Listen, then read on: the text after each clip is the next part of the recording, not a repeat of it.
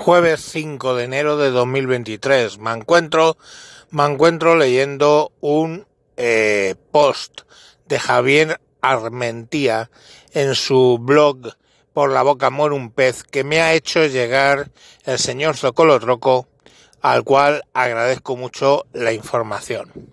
En ese post, Javier Armentía, que tiene un coche eléctrico, nos cuenta algunas cosas eh, que empeoran su eh, uso y eh, bueno pues básicamente algunas ya las conocía y otras pues no porque nunca lo he usado un coche eléctrico.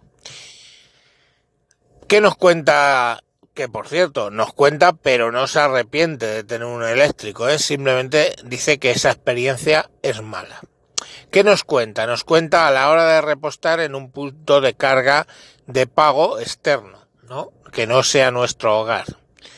Y nos dice que eh, en viajes largos, pues que se encuentra postes para cargar en electrolineras, pero que curiosamente todas las electrolineras lo primero que se encuentra es unas instrucciones de uso complejas, que hay que hacer las cosas en un determinado proceso dentro del cual se procede con el pago y hay que meter el adaptador, claro, lógicamente, porque sabéis que cada coche tiene su puto conector distinto e independiente.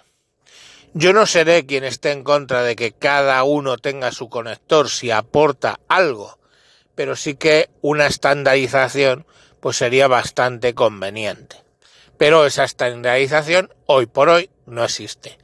Bien es cierto que no existe, por ejemplo, en los móviles. Tenemos móviles con USB-C, móviles con Lightning y ahora, ahora después de muchos años, la Unión Europea dice que todos tienen que ir con VSC.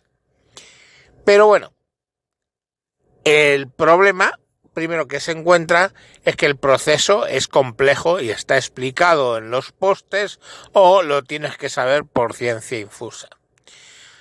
Luego hay veces que necesitas eh, llamar, ¿no?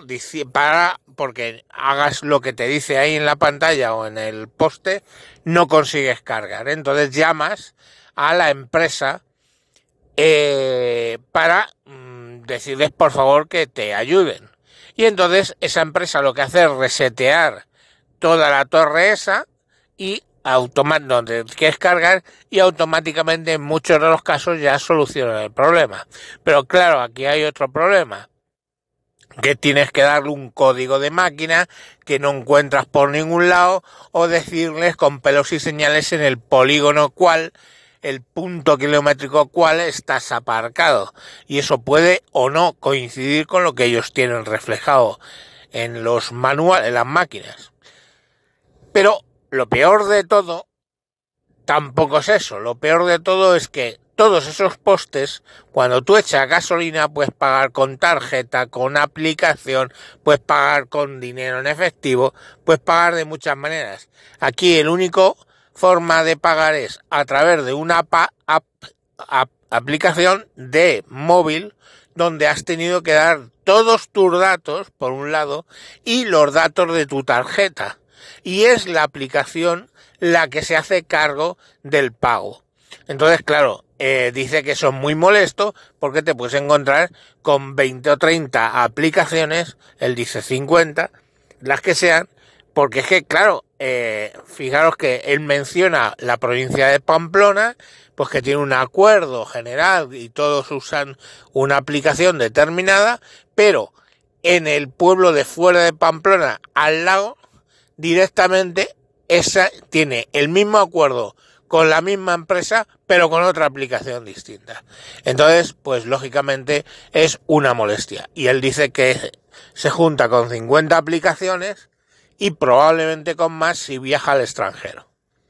Todo esto lo que hace es que obviamente, y ya no habla claro del precio, el precio de la recarga, ellos directamente te lo cargan y ahí no hay forma de comprobar a la entrada de la electrolinera el precio ni nada por el estilo, aunque da igual porque lógicamente como hay pocos eh, electrolineras, pues lógicamente tienes que pagar el precio que están poniendo en el momento que tú llegas.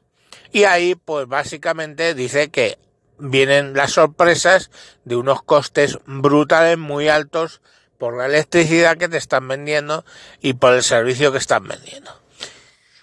Él no se queja, él dice que está muy contento con su coche eléctrico, pero que bueno, pues eh, es de estos usuarios que básicamente eh, señalan pues el problema y los problemas que hay, ¿no? Los problemas reales con los que te encuentras. Y bueno, pues me ha parecido un artículo muy interesante, os repito, Javier Armentía, y el blog se llama Por la boca muere el pez. Y nada, si lo buscáis en Google seguro os aparece. Pues nada, muchas gracias señor Troco por la recomendación y un saludo a todos. Hasta pronto.